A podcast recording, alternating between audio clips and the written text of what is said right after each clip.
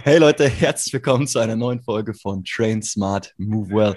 Es ist der Podcast, der euch mit Tipps und Tricks für euer Training versorgt, euch zu mehr Training und mehr Bewegung motivieren und inspirieren soll und euch außerdem Einblicke in den Leistungssport verschafft. Mein Gast in der heutigen Folge ist Tobias Schreiber. Tobi trinkt gerne Rum und Whisky und raucht Zigarren.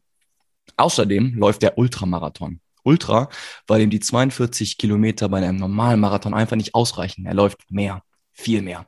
Und wie viel mehr genau und wie er überhaupt auf diese Idee gekommen ist, das erfahrt ihr in der heutigen Folge von Train Smart Move Well. Mein Name ist Philipp Jakobs und nach dem Intro geht's los.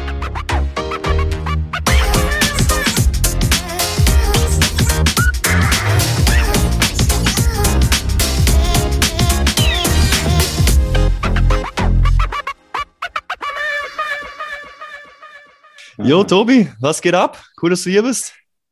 Ja, danke für die Einladung. Freut mich hier zu sein. Sehr gerne. Ähm, der klassische, äh, die klassische Frage zum Anfang. Wer bist du, was machst du und was geht gerade ab in deinem Leben? Erzähl mal. Ja, äh, mein Name ist Tobias Schreiber. Ich wohne im schönen Kerpen. Ähm, bin, äh, um da mal die, die Relation hinzukriegen, äh, der Mann von deiner Cousine, aber das musst du ja wissen. ähm, hatte ich, hatte ich nochmal in den Notizen nachgeguckt und stimmt, ja, kann ich abgleichen. Ja, sehr, sehr gut, sehr gut. Ähm, ja, und was mache ich? Äh, ich äh, bin, bin Sesselfurzer von Beruf, also bin Buchhalter, ähm, sitze den ganzen Tag mit, dem, mit dem Hintern am, äh, vom, vom Rechner und habe irgendwann mal das Laufen für mich entdeckt, beziehungsweise ziemlich genau 2009. Und ja, habe mich dann, wie du im Intro schon erwähnt hast, dann so langsam über Halbmarathon, Marathon, mehrere Marathons zu Ultramarathons hochgearbeitet, in Anführungszeichen. Ähm, weil das eigentlich liegt es einfach daran, dass ich äh, einfach nicht schnell bin. Und dann irgendwann für mich gemerkt habe, das macht keinen Sinn, jetzt hier irgendwie versuchen, irgendwelche Bestzeiten im Marathon zu laufen, um dann 1200 Star von 5000 zu werden statt äh, 2500 Star. Ähm, und habe auch dann irgendwann gemerkt, dass ich halt nach so einem Marathon eigentlich direkt nochmal ein Ründchen drehen könnte, weil ich mich halt auch nicht so verausgabe. Ne? Mhm. Und ja, sparst dir deine Körner immer gut auf, aber dafür läufst du verdammt weit. Ähm, aber lass genau. uns doch direkt da mal einsteigen. Ähm, du hast gesagt, du bist natürlich jetzt nicht direkt als Ultramarathonläufer auf diese Erde gekommen, sondern ähm, hast vorher noch ein bisschen was anderes gemacht und hast mir vorgestern auch noch erzählt, du hast früher auch äh, Eishockey gespielt und so ein paar andere Sachen gemacht. Also lass uns mal wirklich da dahin äh, zurückgehen. So, was hast du früher so zu Schulzeiten und so weiter gemacht und wie kam dann irgendwann dieser Übergang in den, äh, in den Laufsport rein, der jetzt auch schon wieder zwölf Jahre zurückliegt? Ja, genau, schon lange.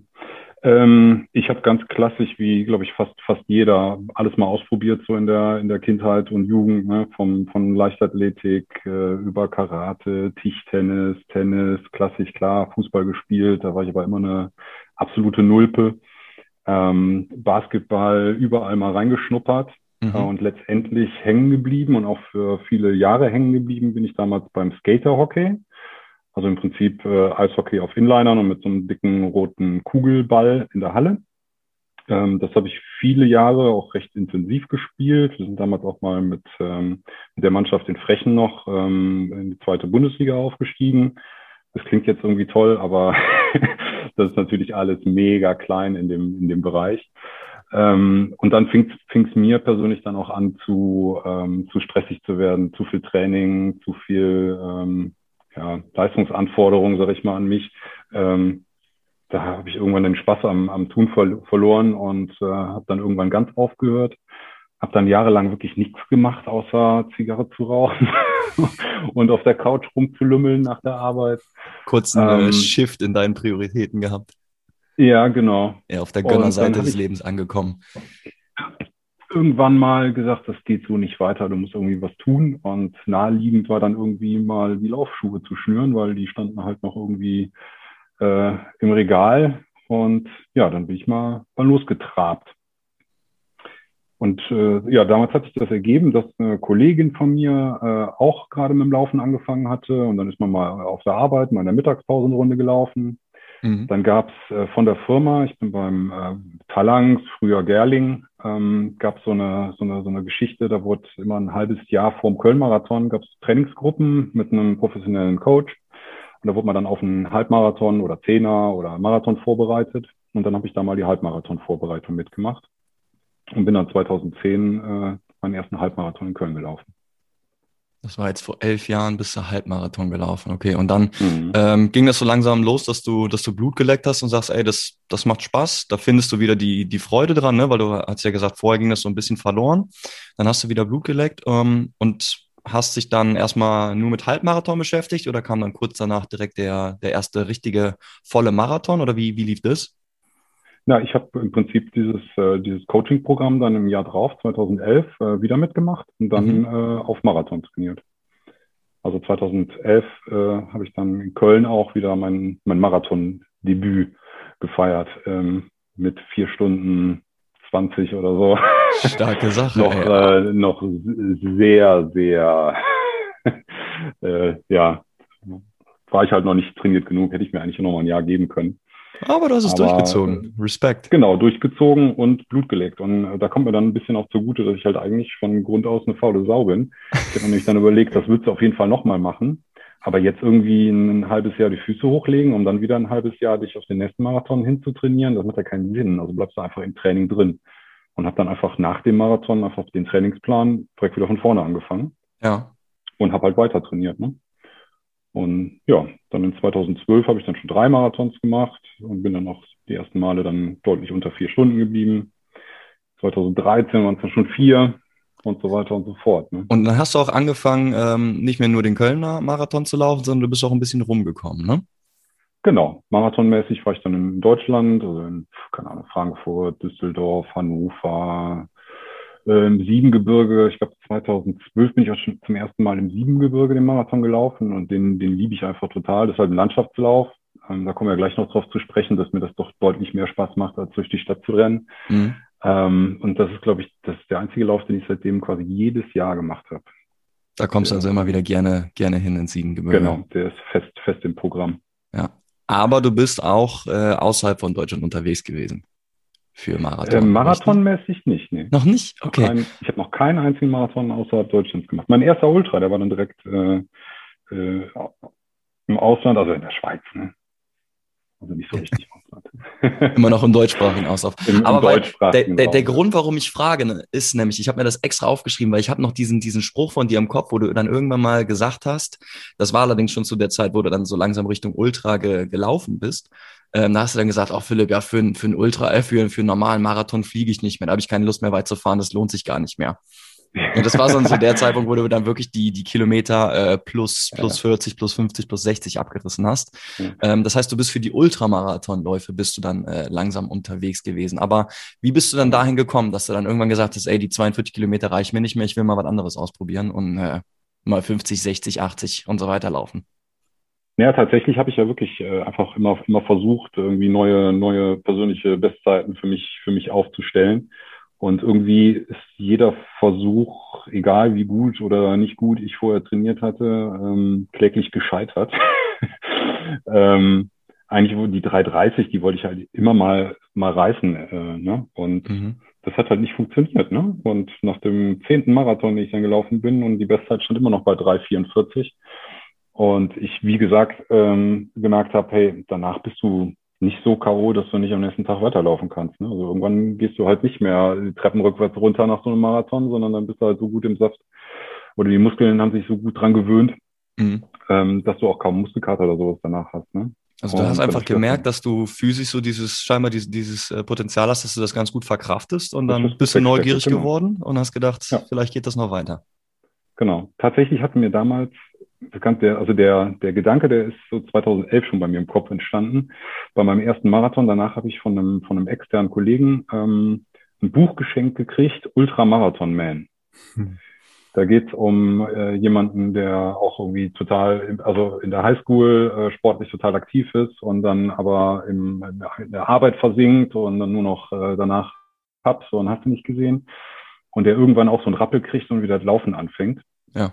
Und dann ähm, den Western States 100, das ist so der bekannteste 100-Meilen-Lauf der Welt und ich glaube auch der älteste in den USA, ähm, dann gelaufen ist. Und dann habe ich, da habe ich erst quasi durch dieses Buch gemerkt, hey, da gibt's ja noch mehr.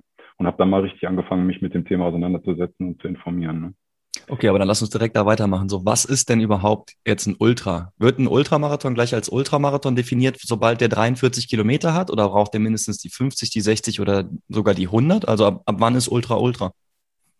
Ja, grundsätzlich ist die Definition so, dass Ultra alles ist, was über Marathon ist. Also wenn du 42,5 läufst, wäre es theoretisch schon ein Ultra. Das ist schon bei einem Ultra. Praktisch äh, gibt es natürlich in Deutschland direkt auch wieder einen Verband und Vereine und so weiter. Mhm. Und äh, die deutsche Ultramarathon-Vereinigung, die haben dann irgendwann mal festgelegt, dass sie bei sich in die, in die, in die Wertungen, da gibt es halt so eine Statistik, wo alle Läufe reinkommen, dass da nur noch Läufe reinkommen, die mehr als 45 Kilometer sind. Ja. Das heißt, ab 45 Kilometer ist offiziell ein Ultra. Ich für mich sage eigentlich ab 50. Ab Das 50. ist eigentlich so, das ist so, so viel mehr als ein Marathon, also diese acht Kilometer. Ich meine, das ist für viele Leute eine unvorstellbare Trainingsstrecke, acht Kilometer. Äh, von daher passt das, passt das dann ganz gut so von der Definition her. Und dann Mhm. gibt's natürlich klassische ähm, Ultradistanzen, also wie die 50 Kilometer, wo es dann auch Meisterschaften gibt. 50 Kilometer, 100 Kilometer, 12-Stunden-Lauf, 24-Stunden-Lauf, 48-Stunden-Lauf und so weiter und so fort. Also 1000 Kilometer Läufe und äh, was es da nicht alles gibt, aber das sind so Dinge, die finden dann auf so einer 3 Kilometer Tatanbahn statt, also auf einer Tatanbahn statt oder auf Ach, so wo einer man 3 dann Kilometer Runde. 125 Runden läuft, oder was? Oh, nee. Oh, nee. Papa. Nee, das kann ich verstehen, Mann. Das kann Ähm, ich mir nicht vorstellen. Gibt es denn, also das ist zumindest mein, äh, meine Auffassung, ohne dass ich mich jetzt hier groß vorbereitet habe, ganz im Gegenteil, aber Ultramarathon, das ist jetzt nicht ein Sport, den es schon seit, seit hunderten von Jahren gibt, oder? Oh doch, Ist das so? doch. Ich habe tatsächlich eben mal, weil ich so ein bisschen vorbereitet sein wollte, mal recherchiert, von wann Aha. denn der 100, 100 Kilometer äh, Weltrekord ist. Und äh, das tatsächlich mit 6 Stunden 13 für 100 Kilometer Straße äh, ein Japaner 1973 aufgestellt. 73. Und äh, ja. den, den Western States Lauf, den ich eben erwähnt hatte, den gibt's schon noch deutlich länger. Ich habe es jetzt nicht recherchiert, aber das Okay. ist schon, schon lange ein Thema. Ne? Also echt noch gar nicht so in, in, in Kinderschuhen, wie ich jetzt gedacht habe. Nee, nee, das gibt schon lange. Ich war auch Und der, ähm, der ist 100 Kilometer in sechs Stunden gelaufen, oder was hast du gerade gesagt? 6 Stunden 13. Ja. Wow. Das ist krass. Das ist echt krass. Jo. Ähm, okay, dann ist er also doch etwas, äh, etwas länger schon da, dieser Sport. Ähm, von der Popularität her, aber glaube ich jetzt noch nicht so auf, auf einem Level wie jetzt, wie jetzt mit Marathon, oder? Oder wie würdest du das äh, gegenüberstellen? Nein, gar nicht. Ähm, von der Popularität her wird es immer mehr. Mhm. Das kommt aber einfach daher, dass viel mittlerweile im, im Bereich Trailrunning dann läuft. Also Klar, wenn man ja. äh, die Geschichten dann halt nicht mehr auf der Straße oder auf der Tatanbahn rennt, sondern halt durch die Berge läuft oder äh, halt durch schöne Landschaften läuft. Ähm, und das Thema wird halt immer mehr und dann beschäftigt man sich automatisch dann auch mit der Ultrageschichte, weil ich sag mal 40 Kilometer oder Marathon in Bergen, da bist du als normal trainierter oder schon als gut trainierter Läufer halt auch deutlich über fünf Stunden unterwegs. Ne? Also wenn er, sagen wir mal, 2000 oder 3000 Höhenmeter hat, so ein Marathon, ähm, das zieht sich halt. Und dann merken die Leute halt immer ganz schnell so, oh, du kannst ja sechs Stunden am Stück. Warum dann nicht mal einen 100 Kilometer probieren, ne? So flach Mhm. Ähm, und ich glaube, das ist, äh, ist eine Geschichte mit diesem Trailrunning, wo jetzt halt ähm, dann auch viel mehr Schub in die Ultramarathon-Geschichte insgesamt kommt. Ja, verstehe. Ähm, ist denn da auch Geld drin? Also kann man als, als Ultramarathonläufer sein, als Profi da seinen, seinen Lebensalltag mit, äh, mit verdienen? Boah, ich, also ich glaube mal, ich würde mal sagen, eine gute Handvoll Leute kann davon, kann davon leben, aber ohne Reichtümer anzu, äh, Ja. anzuhorten, sage ich mal. Und ähm, viele machen es nebenbei und haben halt gute Sponsorenverträge, dass sie, jetzt die ganzen Reisen und so weiter dann ähm, halt unter Dach und Fach haben. Aber so richtig davon leben kann kaum einer. Ja, kann ich Das mir wird vorstellen, ne, wenn du da viel unterwegs bist. Du bist ja unter anderem in, in Madeira gewesen und dann Hm. fährst du ja in der Regel dann wahrscheinlich auch nicht nur am selben Tag an oder am Tag vorher, sondern ein paar Tage früher, um sich so ein bisschen zu akklimatisieren. Genau. Äh, muss schon gut geplant sein, ne? Zeitlich wie, Ja. wie finanziell. So, ich, ich plane sowas natürlich immer im, mit, mit einem Urlaub irgendwie am, am, am, besten, ne? Irgendwie machst eine Woche Urlaub, am Ende den Lauf und dann kommst du halt total K.O. wieder nach Hause. Du brauchst erstmal Und Urlaub kannst- Urlaub, ja.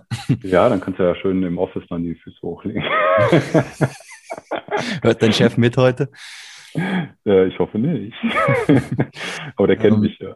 Ähm, gib doch mal einen Einblick in eine, in eine typische Trainingswoche. Ähm, wir werden gleich noch auf die Wettkämpfe zu sprechen kommen, um da auch mal so einen kleinen Einblick zu geben, was du für Distanzen läufst konkret.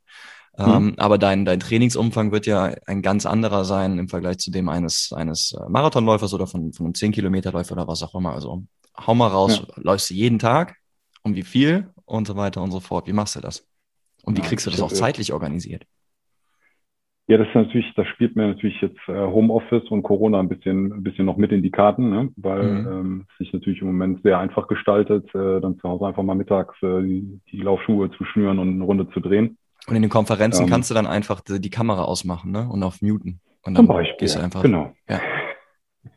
Nein, Quatsch, ich mache dann einfach Pause. Das kann man ja auch mal machen. Auch im Homeoffice gibt es eine, gibt's eine Mittagspause. Ne? Die mache ich dann halt ein bisschen länger. Also ähm, was meine, meine Trainingsumfänge angeht, ich sag mal bis auf den, äh, oder ich, ich sag mal gerade eine klassische Trainingswoche wäre ja. wär bei mir, äh, montags mache ich in der Regel frei. Dienstag so anderthalb, zwei Stunden Dauerlauf. Mittwoch ist meistens eine Tempoeinheit angesagt auch so um die anderthalb Stunden rum, wo ich dann entweder so, keine Ahnung, 20 äh, Kilometer, jeden Kilometer abwechselnd schnell langsam mhm. oder Bergsprints mache, Intervalle oder einfach nur ein bisschen versuche, hügelig zu laufen und die Berge halt dann äh, stramm, stramm hoch zu laufen. Okay, aber wenn wir von so Tempoläufen sprechen, dann ist es bei dir, gehe ich mal davon aus, nicht, dass du Knallgas sprintest, sondern du machst so extensive Intervallmethoden, wo du ein genau. bisschen anziehst. Du hast gerade schon angesprochen, Kilometer ein bisschen schneller, dann wieder normal und so. Ja, okay. Genau, genau. Weil also diese, diese Sprintfähigkeit, die brauche ich halt für meinen, für meinen Sport halt nicht. Ne? Deswegen ähm, auf, der, auf der Bahn da irgendwie die, die 400, 400 Meter runterrennen, das, das bringt mich halt nicht weiter. Ne? Kommt nicht wirklich da, vor. Äh, ne? Genau. Donnerstag ist dann in der Regel auch wieder so ein äh, leichter Dauerlauftag. Freitags habe ich oft frei oder mal, ich gehe mal halt eine Stunde laufen, aber das mache ich dann immer relativ spontan. Samstags ist meistens irgendwie was mit Höhenmetern angesagt, ähm, weil das gestaltet sich bei uns hier in der Ecke natürlich relativ schwierig. Ich habe hier ein paar Hügel, aber das sind dann so 30, 40 Höhenmeter am Stück. Ähm, die musst du dann schon relativ oft ballern, wenn du so eine Einheit wie jetzt am Samstag, äh, nächste Woche Samstag zum Beispiel viermal 300 Höhenmeter. Mhm. Ähm, ja, kannst du auch 40 mal 30 machen, ist aber ein ganz anderes Training, als wenn du die 400 am Stück hochballerst. Ja, ne? klar. So, das sind dann halt so Tage, wo ich dann halt auch mal ins Siebengebirge fahre und auf dem Petersberg hochrenne, wie so ein, wie so ein Irrer. Ähm, und Sonntag ist dann in der Regel eine lange Einheit angesagt. Also das geht immer in, in Stunden und nicht in Kilometern oder so, weil ähm, das kommt ja immer aufs Profil an, aufs Gelände an.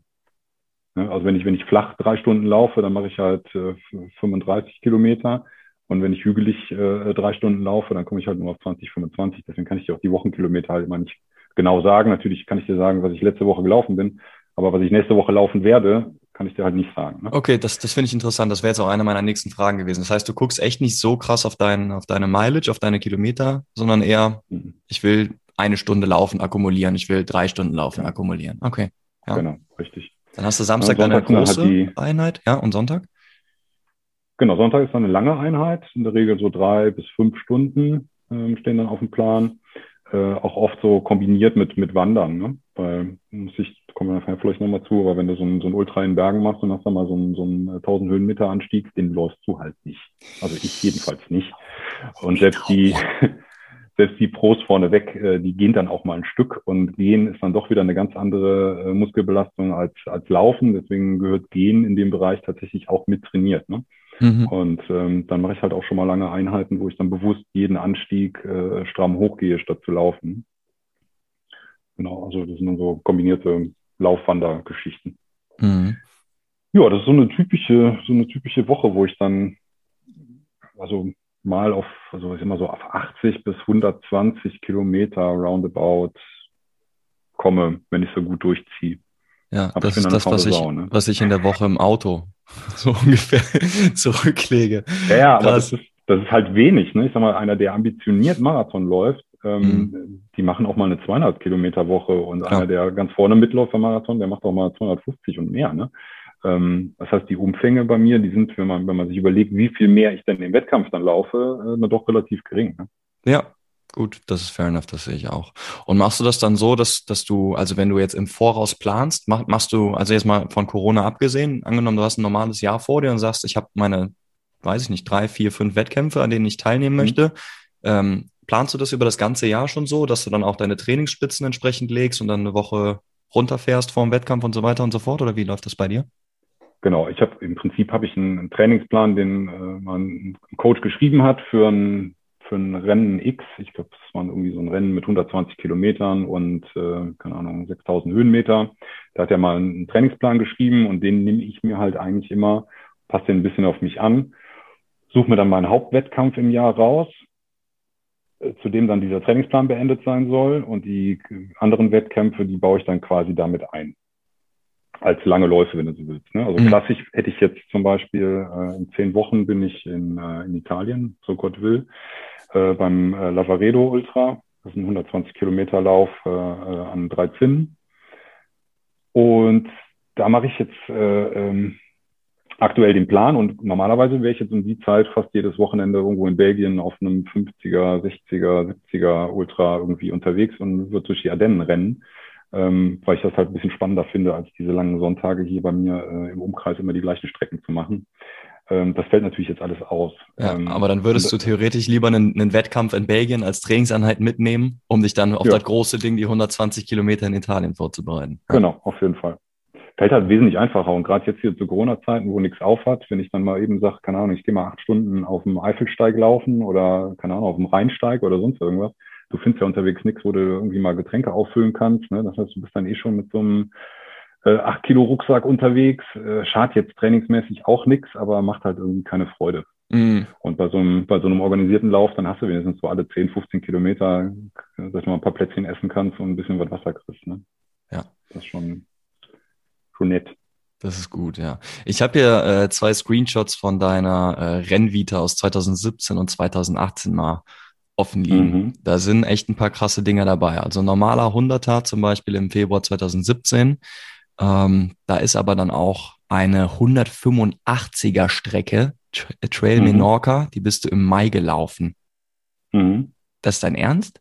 185 ja. Kilometer? Genau. In 33 mein, Stunden. Lass uns, mal, lass uns mal bitte darüber sprechen, Tobi. Was war da los? also geh mal, geh mal, lass mal ruhig mal den kompletten Wettkampftag oder Tage. Es sind ja 33 Stunden gewesen. Also wie, wie funktioniert ja. das?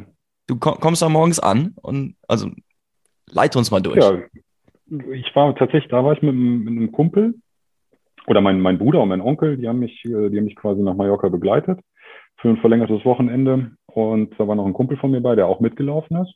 Mhm.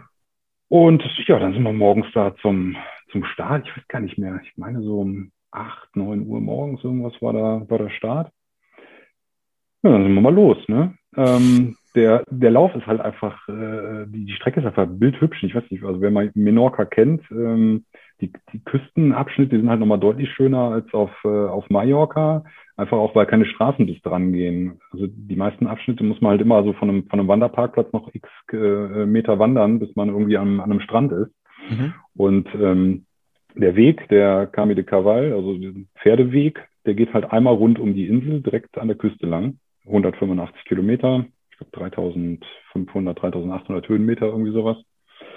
Ähm, und der schlängelt sich halt die ganze Zeit an der Küste lang. Du kommst von einer Bucht äh, in die nächste Bucht und es wird irgendwie immer schöner und äh, total abwechslungsreich. Von daher war der erste Tag mal ruckzuck vorbei. Aber du bist dann, du bist dann durchgehend gelaufen? Oder setzt du dich zwischendurch auch mal hin ja. oder pennst du auch mal eine Stunde? Ja, äh, du hast ja auch alle, ich sag mal, alle 10 bis 15 Kilometer hast du eine Verpflegungsstation. Da bleibst du ja mal wenigstens mal, mal stehen, weil du auch, äh, du läufst halt immer mit Rucksack und hast Essen, Trinken und Unfallset und hast du nicht gesehen, alles mit dabei. Ähm, das heißt, Essen, Trinken machst du viel auf der Strecke. Mhm. Ähm, ich, klassisch, wenn es irgendwo einen Anstieg gibt, wo ich sage, ach, den musst du jetzt nicht laufen, den gehst du jetzt mal schön und dann beim Gehen haust du dann halt einen Riegel rein und trinkst mal was. Ähm, an den Verpflegungsstationen bleibst du zwangsweise stehen, weil du halt deine Vorräte auffüllen musst und dann da vielleicht auch mal was Warmes zu essen kriegst, nachts mal irgendwie eine heiße Suppe oder so. Ähm, und bei dem war es jetzt äh, noch so, dass nach 100 Kilometern roundabout, also ungefähr auf der Hälfte, da gab es eine große Verpflegung in einer, in einer, in einer Stadt am, am Meer unten. Die hatten da eine Turnhalle, da konnten wir duschen gehen, da gab es was Warmes zu essen, da hättest du dich theoretisch mal für eine Stunde auf zwei auf eine Liege legen können und ein bisschen pennen können. Ähm, da haben wir eine längere Pause gemacht. Da habe ich mich tatsächlich auch geduscht, ähm, weil es halt gerade mal so da war. und dann haben wir was gegessen und dann sind wir, dann sind wir weiter. Also wir sind die ganze Zeit zu zweit zusammengelaufen. Ja. Und dann halt durch die Nacht, klar, da siehst du nicht ganz so viel, aber auch das ist geil, ne? Wenn du dann so aus dem, aus dem kleinen lichten Wald rausläufst, äh, kommst in die nächste Bucht und äh, scheint dann der Mond und das ist einfach krass. Traum. Aber ihr, ihr seid dann tatsächlich eigentlich durchgelaufen. Klar, ihr habt ab und zu mal pausiert, vielleicht auch in der einen äh, Station, wo du sagtest, dass du duschen warst, ein bisschen länger, aber du hast jetzt nicht mal irgendwie zwei Stunden lang nee. rumgechillt. Du bist einfach weitergelaufen. Nee. Genau. Das hat sich nach hinten raus ein bisschen gerecht, muss ich sagen. Ähm, die letzten zehn Kilometer haben wir uns dann auch getrennt, dann ist er vorgelaufen. Die letzten zehn Kilometer läufst du in der prallen Mittagssonne an so einem Küstenabschnitt lang auf so einem Lavafeld, wo du bei jedem Schritt quasi umknickst und das nach schon 175 Kilometer in die Beine. Ei, ei, äh, absolut unschön. Und ich glaube, ich habe mir da irgendwie so einen kleinen Sonnenstich oder so geholt. Jedenfalls habe ich äh, alles verloren an Flüssigkeit, ähm, was man so verlieren kann auf den letzten zehn Kilometern. Ja, du warst trocken, als du ankamst, oder? Nee, komplett, komplett. Ich habe mich einfach so noch ins, ins Ziel geschleppt ähm, und bin dann auch mal kurz zusammengeklappt unter der Dusche nachher. Ähm, das hatte ich mal ein bisschen sehr unterschätzt. Da habe ich wirklich viel zu wenig getrunken und scheinbar auch das Falsche. Oh Mann. Aber da, das, da jetzt kommst du direkt auf, auf ein anderes Thema zu sprechen, was ich für heute auf der Liste hatte, so die, die, diese Kopfsache. Also, die Kopfsache hat ja ein, ein Normalo auch bei einem 5 oder 10 Kilometer Lauf, dass der Kopf irgendwann ein, mhm. ein ne, mit dazukommt und sagt, boah, ich habe keine Lust mehr oder schaffe ich das noch? Jetzt reden wir über 185 Kilometer. Also da, da muss ja irgendwas passieren in der Birne. Oder irgendwann sagst du so für dich, ja, schaffe ich das noch oder kriege ich das hin oder bist du da eisenhart und ziehst das durch? Also was, was passiert bei dir mhm. mental? Und wenn dann sowas reinkommt, wie, wie, handelst du das? Was sind so deine Strategien? Also das, das kommt immer so ein bisschen drauf an. Ich sag mal, also A, lebst du Schmerz. Wenn du so lange läufst, kannst du auch vorher trainieren und machen und tun, was du willst. Und da kann mir auch keiner von denen, die da auf dem ersten, auf dem ersten Platz landen, erzählen, dass er unterwegs keine Schmerzen verspürt. Du wirst Schmerzen haben. Mhm. Egal, ob das dann wirklich, und, und das ist dann halt wichtig, für sich festzustellen, ist das jetzt ein Problem im Sinne von, ey, wenn ich das jetzt durchziehe, dann gehe ich danach, keine Ahnung, ein Jahr äh, an Krücken. Oder ist das was, was wieder weggeht? Ja. Das muss man, das ist einfach Erfahrung, ne? Das muss man einfach so für sich äh, dann unterwegs feststellen. Wenn man dann mal ein Jahr an Krücken war, dann weiß man, wie dieser Schmerz genau. ist und versucht den dann in Zukunft ja. zu verhindern oder was. Genau. Genau, und dann, dann musst du für dich einfach visualisieren, äh, was, was du willst, ne? Und was erwartet dich noch auf dem Lauf. Ne? Also wenn ich dann jetzt irgendwie total beschissenes Wetter habe, die Strecke mir überhaupt nicht gefällt, ähm, keine Ahnung, nur Idioten an Mitläufern habe, mit, wo du mit keinem quatschen kannst, äh, Essen in den Verpflegungen ist schlecht und so weiter und so fort. Bei so einem Lauf würde ich mir dann in so einer Situation natürlich überlegen, was hast du jetzt davon? Ich meine, du läufst da um ein Stück Blech, ne? Mhm. Äh, und einen Eintrag in deiner Statistik da würde ich mir dann schon, vielleicht ist es noch nicht vorgekommen, aber das würde ich mir äh, dann schon mal überlegen, ob ich da weiterlaufe. Aber grundsätzlich suche ich mir halt immer Läufe aus, die so schön sind, dass ich mir dann halt auch immer dann visualisiere, wie ist denn das, wenn ich nachher auf Madeira zum Beispiel da unten am, am, am Meer äh, durch diesen Zielbogen da irgendwie einlaufe und selbst wenn ich so spät dran bin, dass da keiner mehr steht, einfach dieses Gefühl, dann endlich da mal angekommen zu sein, ist einfach so geil. Das, ähm, ja, das motiviert dann halt wieder, ne? Ja. Und dann denkst du natürlich ein bisschen in anderen Dimensionen. Ne? Du läufst dann da irgendwie durch die, durch die Nacht und denkst, jetzt hast du ja, jetzt hast ein Problem. Ja klar, wir haben auch nachts, ne? Um die Zeit schläft man ja normalerweise. Warum sollst du keine Probleme haben? Aber wachst du doch mal ab, bis der Morgen da ist. Ne? Dann geht am nächsten Morgen die Sonne auf und zack, ist wieder alles gut. Das weiß man halt irgendwann, dass dann halt zack, wieder alles gut ist und dann zieht man es halt durch. Ne? Krass, okay. Aber du versuchst dich dann so ein bisschen mit der Vision des Zieleinlaufs zu retten, wenn du in die in diese Situation kommst, dass der Kopf so ein bisschen äh, anfängt Faxen zu machen und dann ja. dann machst du das auch. Genau. Oder wenn ich halt weiß, kommen noch irgendwelche irgendwelche landschaftlichen Highlights oder sonst was. Ne? Das, das ist ja auch so der Hauptgrund, warum ich das mache. Ich meine, ich kann mich ich kann ja auch hier von zu Hause aus äh, loslaufen, 185 Kilometer laufen. Aber am Tagebau vorbei. genau. Das ist ja mega lame. Ja. Also sucht man sich doch da irgendwelche schönen, schönen Ziele, ne? Und klar willst du dann auch am Ende des Tages irgendwie einen Finisher-Shirt und eine Medaille mit nach Hause bringen, ne? Ja, klar. Ja, klar. Die so, und jetzt hast du aber auch schon. Schublade, ne? Aber So, jetzt hast du aber auch schon gesagt, ne, die, du kriegst ein, äh, äh, nach 185 Kilometern passiert natürlich was in deinem Körper. Ähm, also ja. wie hart am Arsch bist du dann? Also was, was passiert denn dann? Kannst du dann überhaupt noch geradeaus gehen? Und was passiert den ersten, zweiten, dritten Tag danach? Das ist jetzt äh, leider nicht visuell, was wir hier haben, sonst könnte ich mal ein Video einblenden, wie ich nach diesem 185 Kilometer Lauf äh, abends dann zur Pizzeria gegangen bin. Den, den packe ich, äh, den packe ich, wenn ist, wenn er auf YouTube ist, dann, dann packe ich das Ding in die äh, in die Folgenbeschreibung rein. Vielleicht glaub, kannst du das noch hochladen, aber das, das kann ich gerne machen. Das, das kriegen wir aber hin, das machen wir noch. Also für die Leute, die es interessiert, ihr könnt dann jetzt in der Beschreibung gucken und ja. dann äh, seht ihr, wie, wie Tobi zum, äh, zur Pizzeria humpelt.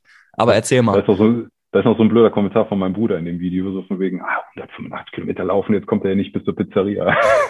aber klar, das ist natürlich dann alles. Also du, normalerweise hast du ja eine, eine Belastung und dann der Muskelkater, der baut sich dann am nächsten Tag oder so irgendwie auf. Aber da hast du den nächsten Tag und den übernächsten Tag im Zweifel ja schon während der Belastung. Also baut sich auch so ein Muskelkater dann quasi schon beim, äh, beim, beim Tun auf. Ne? Mhm. Ähm, also wie gesagt, da war ich, da war ich komplett durch, aber das war halt ein, äh, ähm, ein Thema von der Hydration. Also ich war einfach dehydriert komplett. Ähm, bin dann, wie gesagt, ist dann unter der Dusche schwarz von Augen geworden, ähm, mich mal kurz zusammengeklappt. Junge, Junge. ähm, das, äh, das brauche ich auch nicht nochmal. Ähm, aber ansonsten, ja, du bist halt kopfmäßig so ein bisschen ausgelaugt. Also das ist bei mir finde ich irgendwie weniger so, so, eine körperliche Geschichte. Klar tut dir danach ein paar Tage alles weh, aber mehr so der Kopf, der ist einfach so komplett leer. Das ist irgendwie so der Zustand, den viele Läufer ja diesen diesen diesen diesen Flow, äh, ja. viele Läufer versuchen im Laufen zu finden. Den habe ich danach eigentlich immer. Du hast deinen Runners High im Anschluss. Ja. Lustig. Ähm, genau, weißt, Runner High, da wollte ich drauf. We weißt du, wie viele Kilokalorien du verbrauchst bei, bei einem 100 Kilometer Lauf oder bei 185?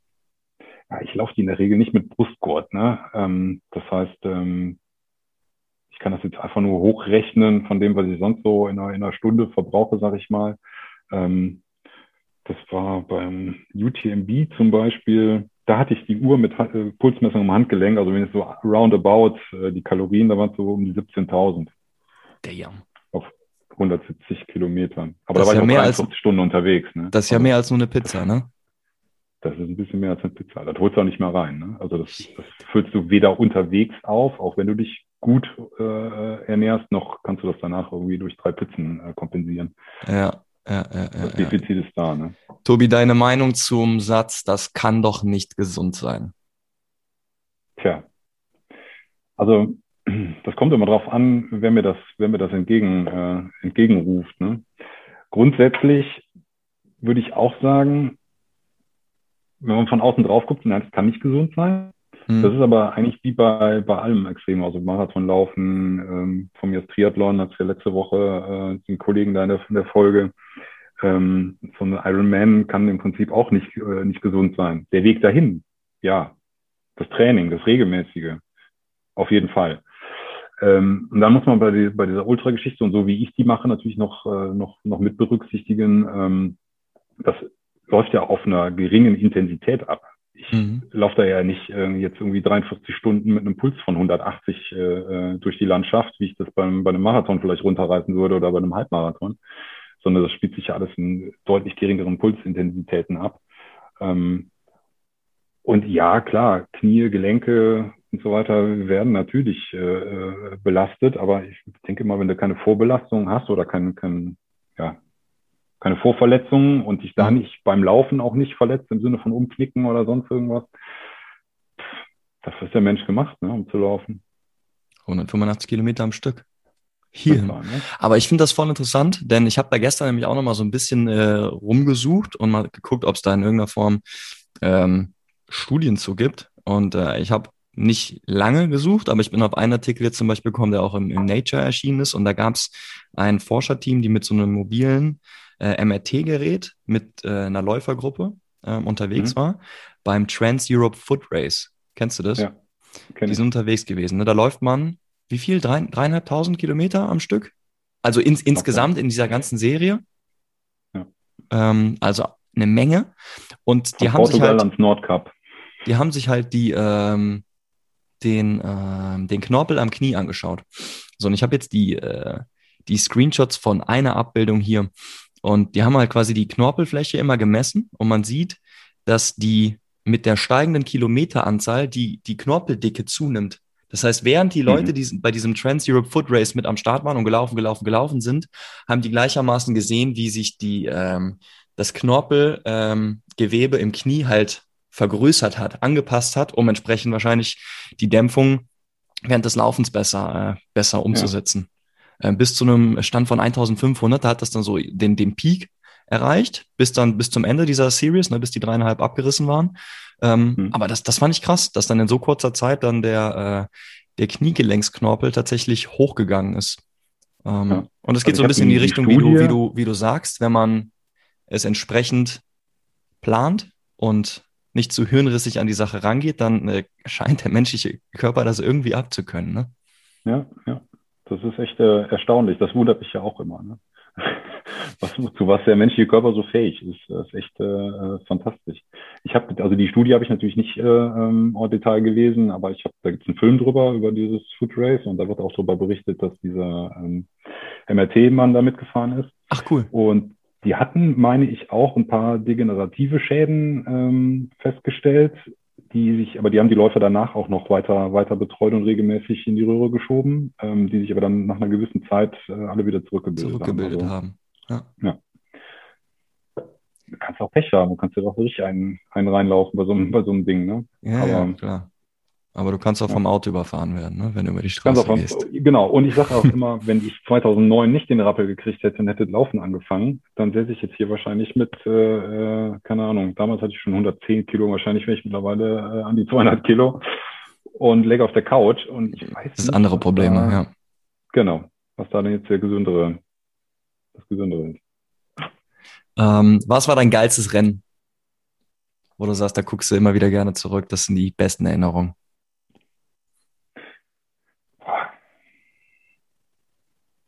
Kann ich auch zwei, drei nehmen?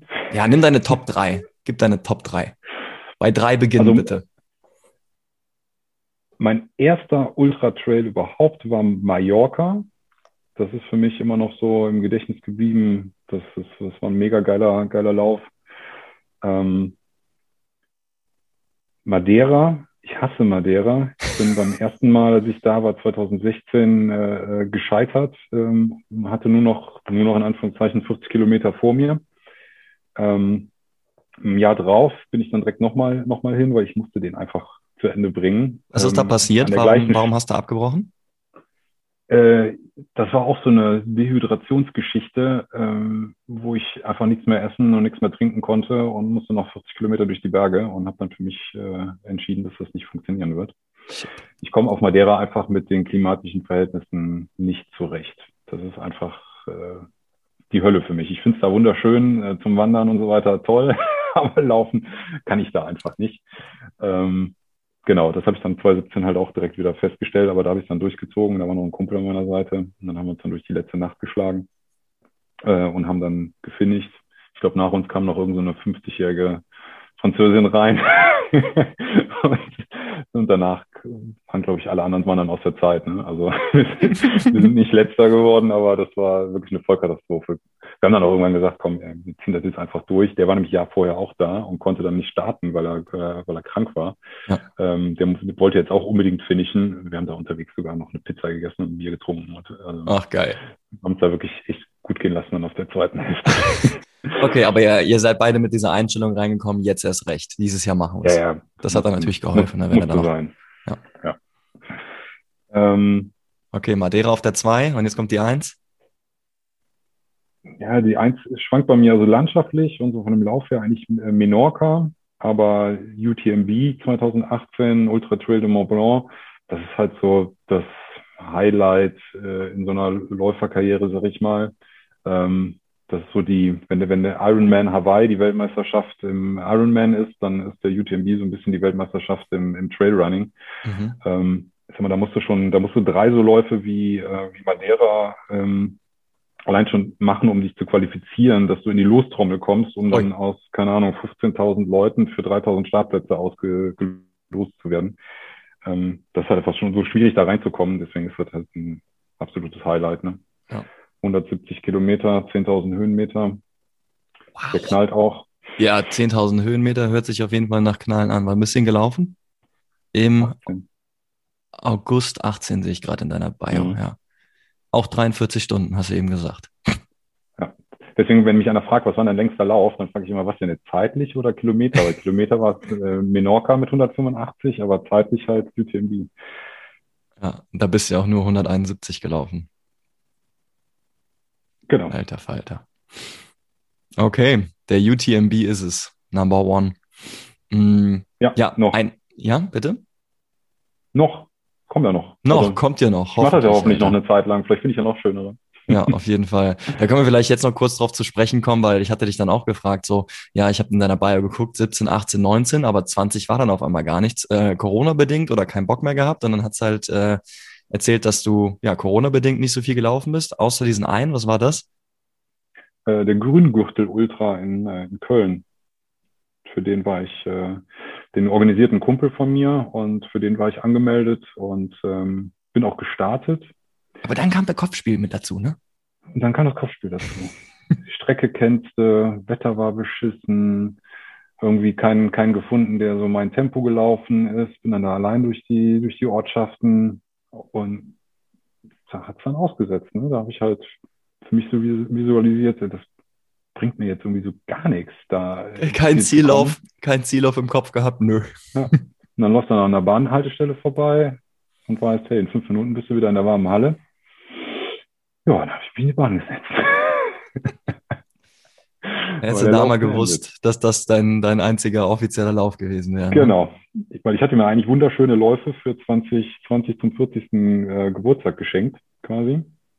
Ähm, das sollten äh, noch ein paar richtig gute werden. Eiger Ultra in der Schweiz und der Lavaredo ähm, in Italien, dann drei Zinnen und Ultra Trail de, ähm, nicht Ultra Trail de Mont Blanc, ähm, Ultra Tour Monte Rosa. Da läufst du quasi ähnliches Profil, aber deutlich wilder, deutlich technischer vom Gelände her, äh, einmal rund ums Monte Rosa Massiv.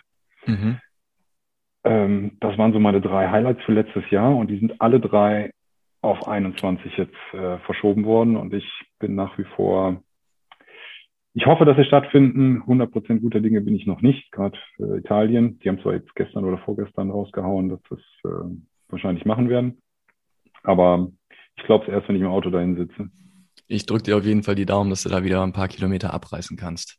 Ja, Tobi, cool. Äh, sollen wir mal die, äh, die äh, Personal Questions raushauen, die privaten, persönlichen Fragen? Können wir machen. Ja. Er grinst. Willst du anfangen?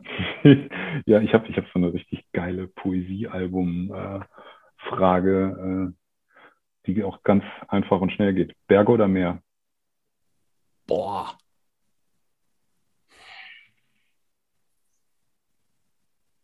Berge. Weil ich. Oh, guter Mann. Ja, aber das, das war jetzt nicht einfach. Ohne Scheiß. Ich hab Berge wegen Skifahren und Wandern halt überragend, aber ich chill auch gerne am Meer und so surfen und so, oh, tauchen. Aber ja, Berge. Ja, Kombi. Kombi ist schon geil, ne? Also ich finde so Mallorca, wenn du dann so ein bisschen auf der nördlichen Seite und hast halt Berge, jetzt in Anführungszeichen, äh, im, im, im, Nacken, aber kannst dann trotzdem mal einen Tag am, am Strand liegen, am nächsten Tag gehst du wieder in Bergen laufen, sowas finde ich halt mega, ne? Deswegen gefällt mir Madeira halt auch so gut. Ja, am liebsten den Berg, wo du runter Skifahren kannst, im Sand landest und dann anfangen ja, kannst zu schwimmen. Das, das genau. wäre eigentlich so mein, mein Kompromiss, den ich gehen würde. Tobi, äh, ein, ein Rum oder ein Whisky, den äh, jeder einmal probiert haben sollte? Puh. Ähm, das ist tatsächlich gar nicht mehr so einfach. Ich sag mal, Rum, äh, um den Einstieg zu finden, einfach mal um zu gucken, wie Rum so ist, äh, wäre halt so ein klassischer Zacappa. Ron Zacappa, 23 Jahre alt, zu relativ normalen Preisen zu bekommen. Ähm, der war mal deutlich besser, muss ich sagen. Als ich den zum ersten Mal getrunken habe, da gab es den noch in so einer komischen Billo-Bastflasche. da hat er deutlich besser geschmeckt als heute, aber geiles Tröpfchen. Der ist echt gut. Und äh, an Whisky, boah, da kann ich eigentlich nicht wirklich was empfehlen, weil ich bin so eine Drecksau. Ich trinke eigentlich am liebsten so Eilert. Äh, die dürfen gerne deutlich über 50 Prozent Fassstärke haben und ja, okay. äh, ja, es mal so richtig fies schmecken. Also so ein so ein zwölfjähriger Cole Eiler habe ich hier gerade im Anbruch ähm, von so einer Fassteilung. Aber Bronzer Kappa und Cole weiß ich gar nicht. Ja. Aber es gibt natürlich auch andere Sorten, so wie Captain Morgan oder Jack Daniels. Keine Werbung. Tobi, cool, Mann. Vielen Dank für deine Zeit und dass du ja, mir hier äh, Rede und Antwort gestanden hast in der letzten äh, Dreiviertelstunde ist es jetzt, glaube ich, gewesen. Ähm, gibt es von deiner Seite aus noch irgendetwas, was du gern äh, loswerden möchtest? Dann äh, hau das gerne raus. Und des Weiteren auch gerne, wenn du in irgendeiner Form äh, den Leuten sagen willst, ey, da könnt ihr mich finden, bezogen auf dein, dein äh, Runner-Profile oder auf Social Media oder sowas. Das kannst du natürlich auch gerne raushauen. Ähm, sprich. Ja, was, was will ich dem Leuten mitgeben? Äh, alles kann, nichts muss. Geht raus, bewegt euch, ob das Laufen ist oder ob das, äh, ob das Turnen an Stangen ist. Wie heißt das nochmal, was du machst? Movement, einfach nur Bewegung. Movement Total egal. Egal, geht, geht raus, macht Sport und äh, genießt danach das Leben oder dabei auch das Leben. Ähm, und ansonsten, mich findet man ganz normal unter meinem Namen bei Facebook, Insta und hast du nicht gesehen. Aber da passiert eigentlich nicht viel. Also mal, wenn ich von einem, von einem größeren Lauf wiederkomme oder so, dann haue ich da mal ein paar Bilder rein, aber ansonsten nicht. Ich pack's trotzdem in die Beschreibung der Folge. Tobi, vielen Dank dir nochmal. Auch euch, liebe Zuhörer und Zuhörerinnen, vielen Dank, dass ihr heute wieder am Start wart, bei Train Smart Move Well dabei gewesen seid. Ich hoffe, ihr konntet was mitnehmen. Nächste Woche geht es weiter mit der nächsten Input-Folge. Bis dahin, train smart and move well.